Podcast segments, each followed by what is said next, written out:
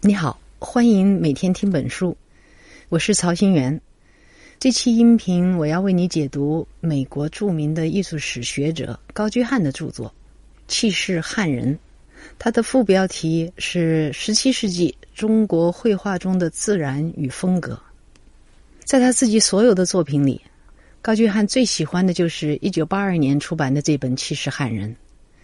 这本书出版之后影响非常大。一九八四年，他获得了美国大学艺术协会颁发的全美杰出艺术史著作奖。为什么美国学界和高居翰本人都对这本书的评价这么高呢？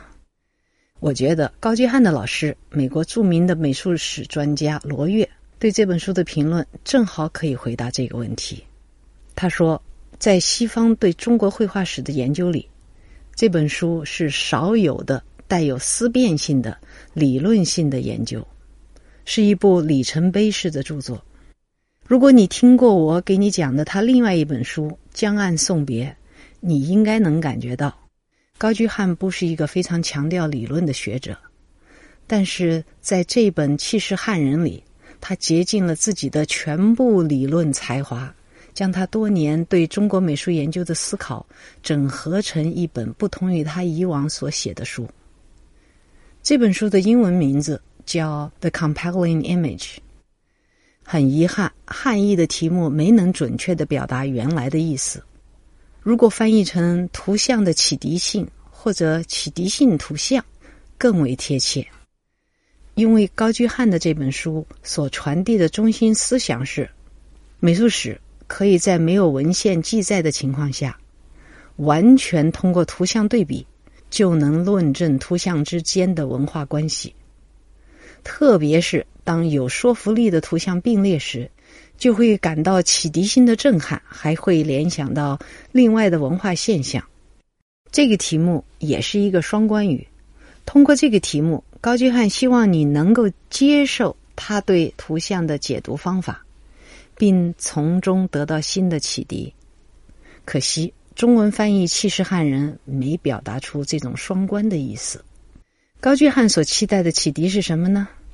那就是他在这本书里说的两个观点：第一，十七世纪的中国美术了不得，在欧洲绘画史上，除了十九世纪以外，没有其他时期能和中国的十七世纪比肩。第二，十七世纪的中国美术取得如此高的成就的原因。绝对是受了西方的影响。虽然我本人并不完全赞同他的观点，但是觉得他的观点带来或者引起的独特的史学创意的思考是非常有价值的。这期音频我就从这两个方面来为你讲讲这本书。这本书是高居翰根据他在哈佛大学做的一个系列讲座改编的。严格来说，它不能叫做一本书，而是系列讲座集。全书一共有六章，各个章节表面看起来没有什么直接关系，但是通过高居翰的妙笔编织之后，整合成前后呼应，并以十七世纪社会文化为主线的著作。那么，为什么高居翰要选择十七世纪？这是因为高居翰看到了十七世纪的中国绘画出现了一次绘画风格的大爆炸，刹那间各种各样的绘画风格都呈现出来了，而且每一个画家都在寻找自己独特的风格，因此很难把它们归成一个大类，有非常写实的。也有追求写意的，有非常前卫的，也有很保守的，更有些人不拘一格，创作出自己特殊的风格和理论。但是在这本书里，通过图像的比较，高居翰找到了一条清晰的线索。这条线索就是绘画中是选择描绘自然，还是选择回归传统这两种艺术追求的对立。简单的说。就是用学习西方的写实手法，还是坚守传统的中国绘画理念的区别。不管你的个人风格多么显著，都逃不开这两大阵营。高居翰从描绘自然这个阵营开始讲起，在第一章里，他重点介绍了这个阵营的代表人物，明代画家张宏。有人说，张宏擅长地图式的绘画，准确的描绘自然风景。十七世纪还有一大批像张宏这样的画家，在写实的风格上取得了突破。但是高居翰认为，是张宏走向写实这个阵营，引领了十七世纪中国绘画的趋势。高居翰这个观点很大胆，因为张宏这类画家在以往的中国美术史讨论中没有真正的得到认可。传统中国绘画推崇的是完全跟张宏对立的，也就是坚守传统这个阵营。坚守传统阵营的代表人物是晚明画坛的领袖董其昌。董其昌的绘画基本特点就是不写实，用中国的说法就是不求形似。你看，在中国传统思维中，张宏和董其昌原本是不可同日而语的人物，但是高居翰把张宏跟董其昌相比较，这本身就有抬高张宏艺术地位的意思。高居翰正是为了要做重新确认写实绘画在中国美术史上的地位的第一人，因为在他看来，张宏的重要性在于受到了西方绘画的影响。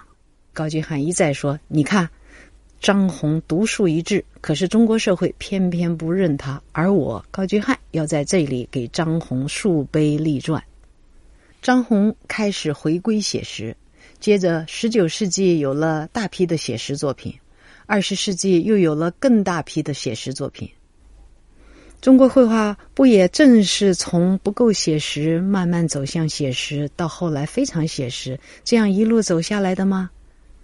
这样一来，中国绘画也就从十七世纪开始走进了西方美术的体系，一路慢慢发展。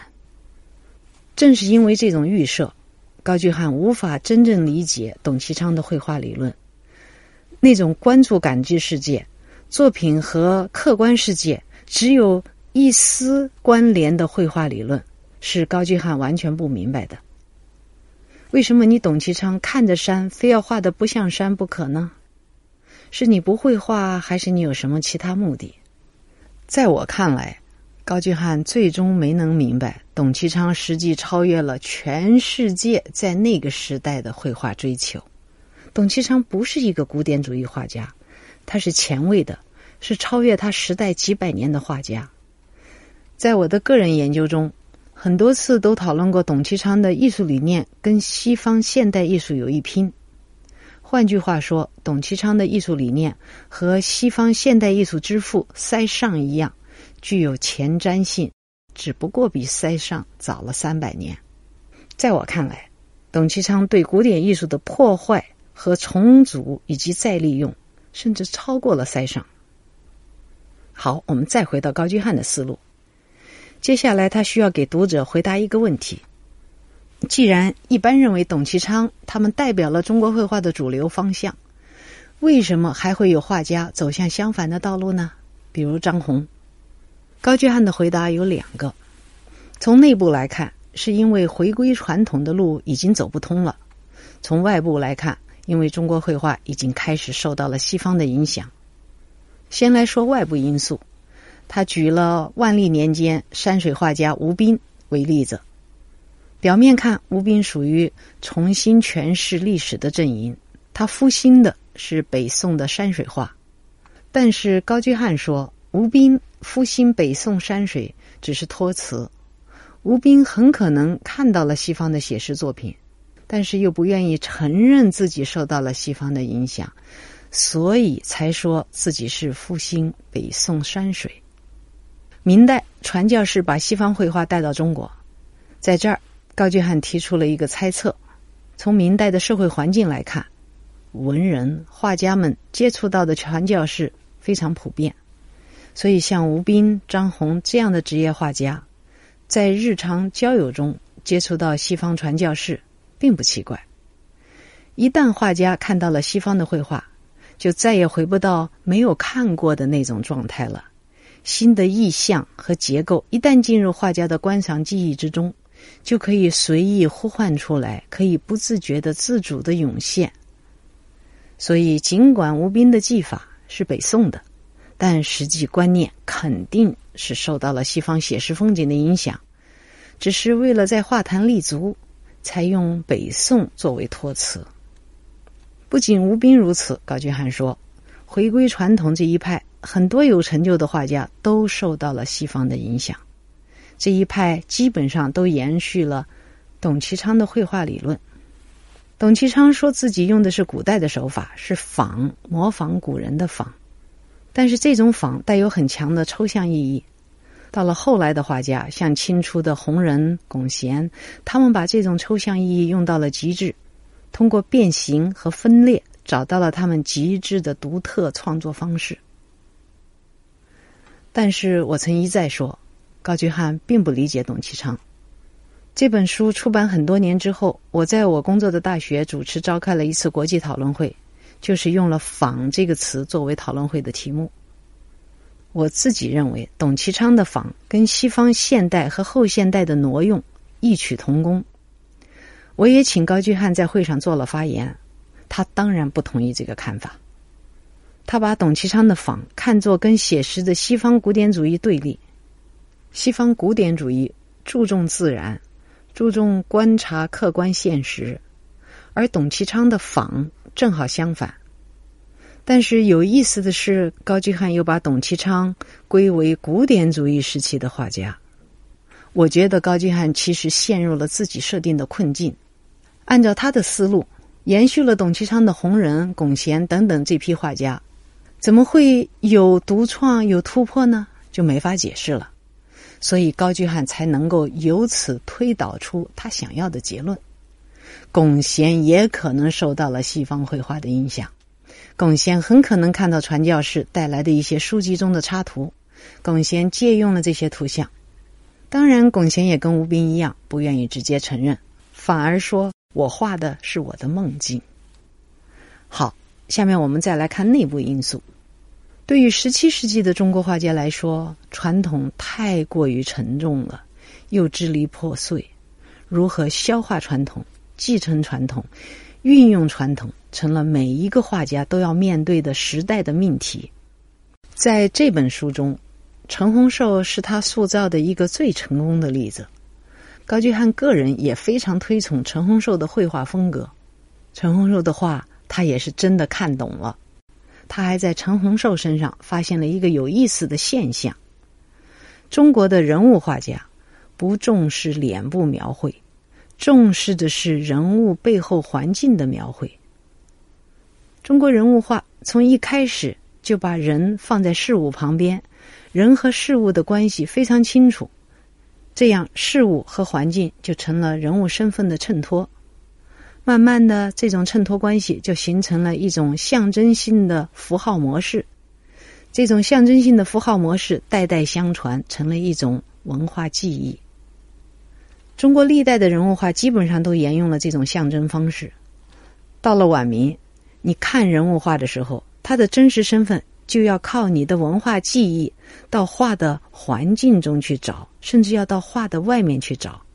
有时候，画中的人物可能扮演了过去的某个名人，比如一个著名的文人坐在那儿看菊花，一个中国人很容易就能明白，他仿佛是在表演陶渊明，你也明白。所以，画家是在用这种方式来比喻画中的人物像陶渊明一样高洁。这是一种中国传统的绘画公式，陈洪寿非常善于运用这种公式。说他善用，不是说他特别会套用这个公式，而是说他会利用这种公式表达自己的想法。这是什么意思呢？这里又回到本书的题目。高居翰通过各种有寓意的图像的比较，向读者宣言：陈洪寿在跟他的读者做文字和图像游戏，他画面所呈现的情境。跟他真正想表达的情境，经常是分离的。画面是一种直观的情境，但他真正表达的情境，还需要你到那些提拔的文字中去慢慢体会。正是靠这种图文脱节和错位的方式，陈洪寿的作品透露出更加复杂而丰富的意蕴。可能是无可奈何，可能是讥讽，可能是顾左右而言他，也可能是含沙射影。这些复杂的意蕴的产生，需要读者感受到画面和文字之间的张力，然后自己去联想、去思考，联想那个时代，联想当时的社会，再得出读者自己的结论。陈洪寿在画中经常描绘各种各样的文人形象，他们都像陈洪寿自己一样，善于感受周围、感受社会。无论是陶渊明的故事，还是竹林七贤的故事。在陈洪寿的画面展示的，都不只是故事本身，而是他对当时社会的感受。了解了这一点，你才能读出陈洪寿对时代和社会的批评。高居翰认为，陈洪寿应该是最后一位真正想突破传统人物化历史成就的画家。他代表了一种新的自觉，通过贯通古今去寻找自己的风格。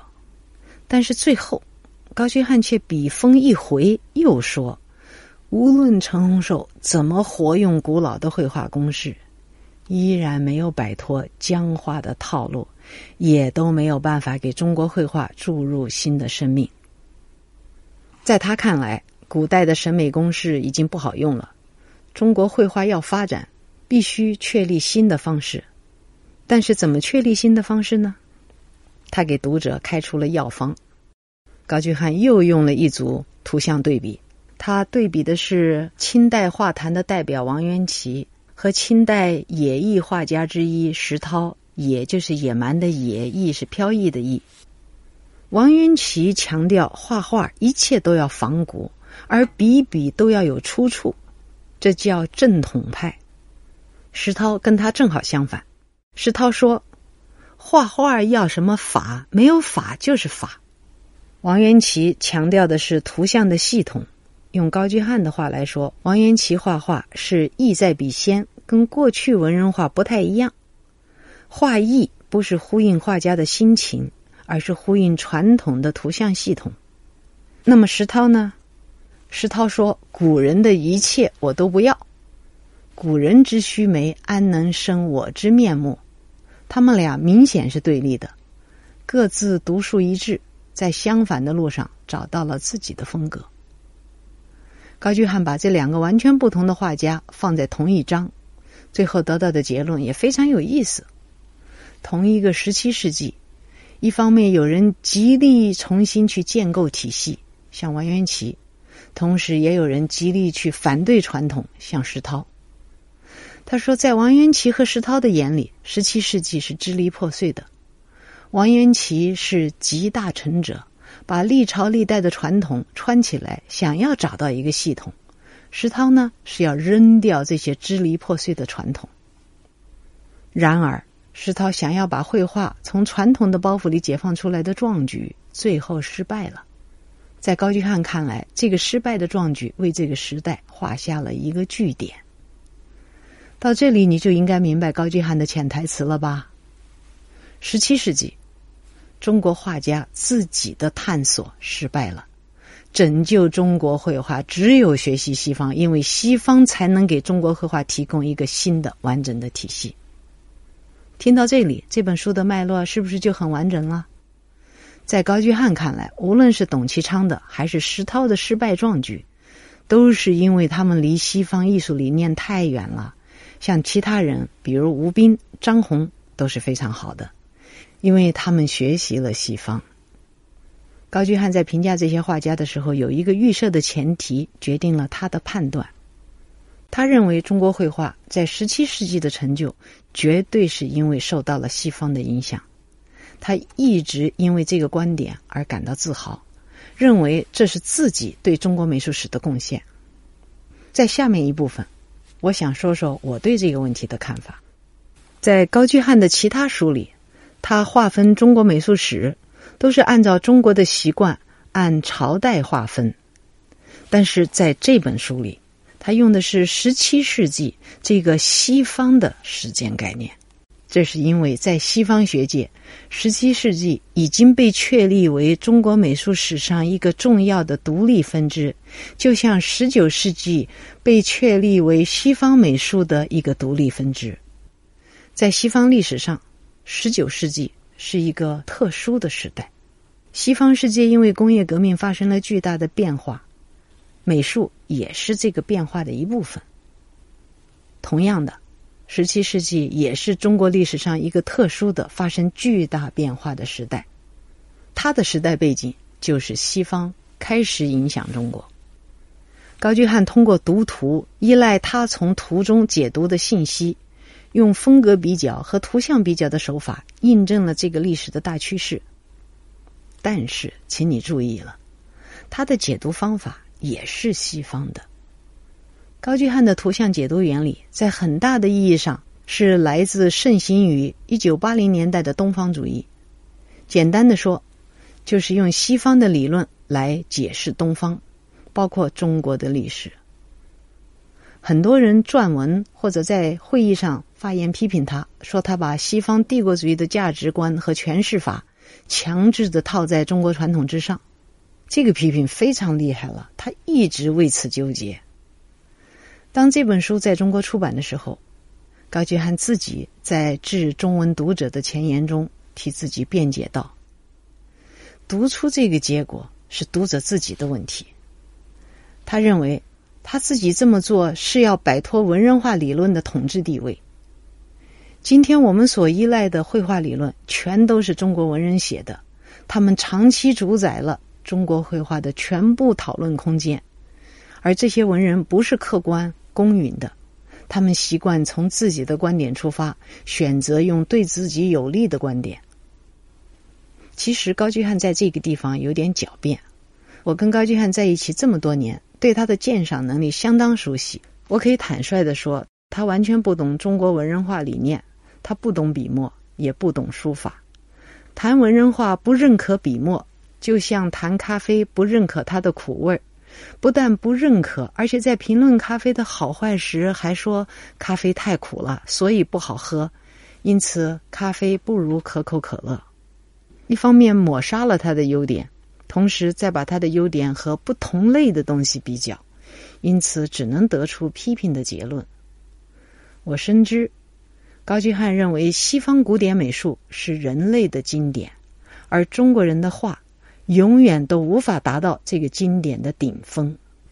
我常常告诉高居翰，你要研究一个文化或绘画体系，就得先理解这个绘画体系最核心的价值。你可以否定它，但是你要先懂它，然后再否定它。在不懂的前提下，建立一个以西方思维和价值体系为标尺的批评。不是东方主义或殖民主义的思想在作祟，又是什么呢？中国美术史是特殊的美术史，因为只有在中国的美术史上，有这么一大批画家，叫做文人画家。他们按照文人的思维，创立了这样一个画派，有创作，有理论，产生了空前绝后的影响。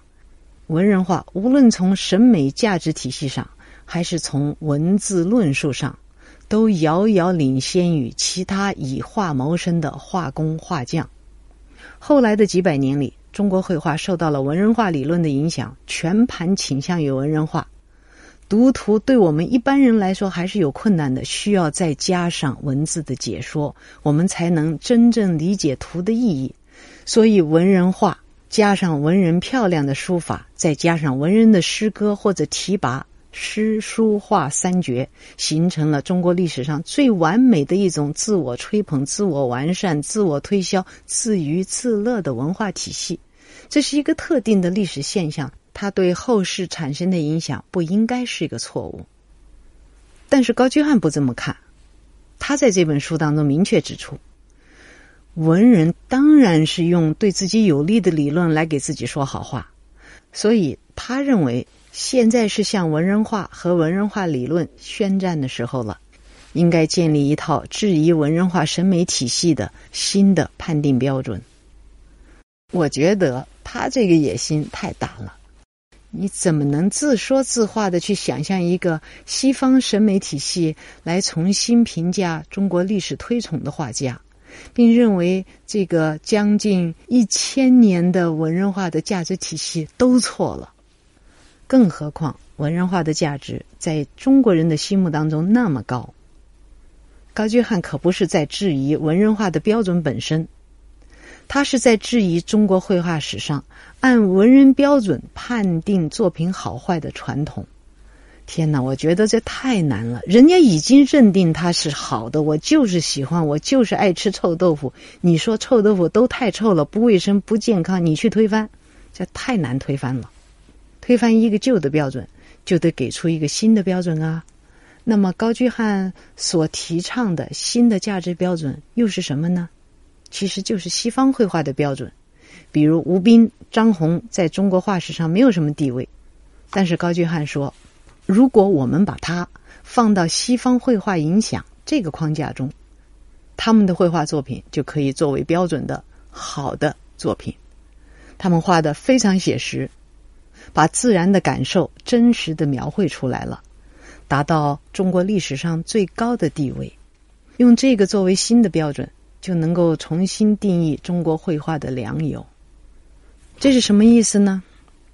就是我们必须用西方的写实，用画的像不像，有没有真实感，有没有自然的感染力这种眼光，来重新判断历史上的中国画的优劣，或者说，他是在让中国绘画。对接西方传统，把西方传统作为推翻中国文人画标准的手段。这种做法不是东方主义行为，不是文化殖民思维，又是什么？你要带着批评的眼光来看待这个问题。如果我们用古典主义的西方审美方式来品评张宏和董其昌，谁高谁低，谁优谁劣？当然得出的结果就是张宏要写实多了，看起来山像山，水像水；而董其昌画的太不对了，太不像了。高居翰得出的结论可以说是违背了中国历史自身的规律。最后，我来给你总结一下，这本书其实有两个论点：第一个是十七世纪是一个支离破碎的时期，是一个各种流派横行。各种势力都在尝试自己的努力，要建构一个自己的方式，或者寻找一个中国化的出路。但是有些人失败了，比如石涛；有些人大家看不明白，只是达到了自己的一种满足，比如董其昌；有些人成功了，比如张宏，因为他们确实给中国找到了一个向西方学习的一条路子。还有一些人。不能算失败，也不能算成功，但属于保守，像王元祁，这是他的第一个论点。第二个论点就是，中国绘画到了这个时候已经穷途末路了，已经用各种方式试验来试验去都没有用了，只有向西方学习了，给中国提供了一个非常完整的路径，因为他看到了二十世纪中国向西方学习的。这么完整、完美的模仿，把西方几百年、两千年的传统一次性的在几十年一一模仿遍。所以现在，当你听完这本书之后，你可能会同意我的看法：高居翰确实在某种意义上是带有很强的东方主义这种居高临下的眼光。也可能你觉得不同意，这个就由你来决定了。以上就是本期音频的全部内容。无论你怎么决定，我都要恭喜你，又听完了一本书。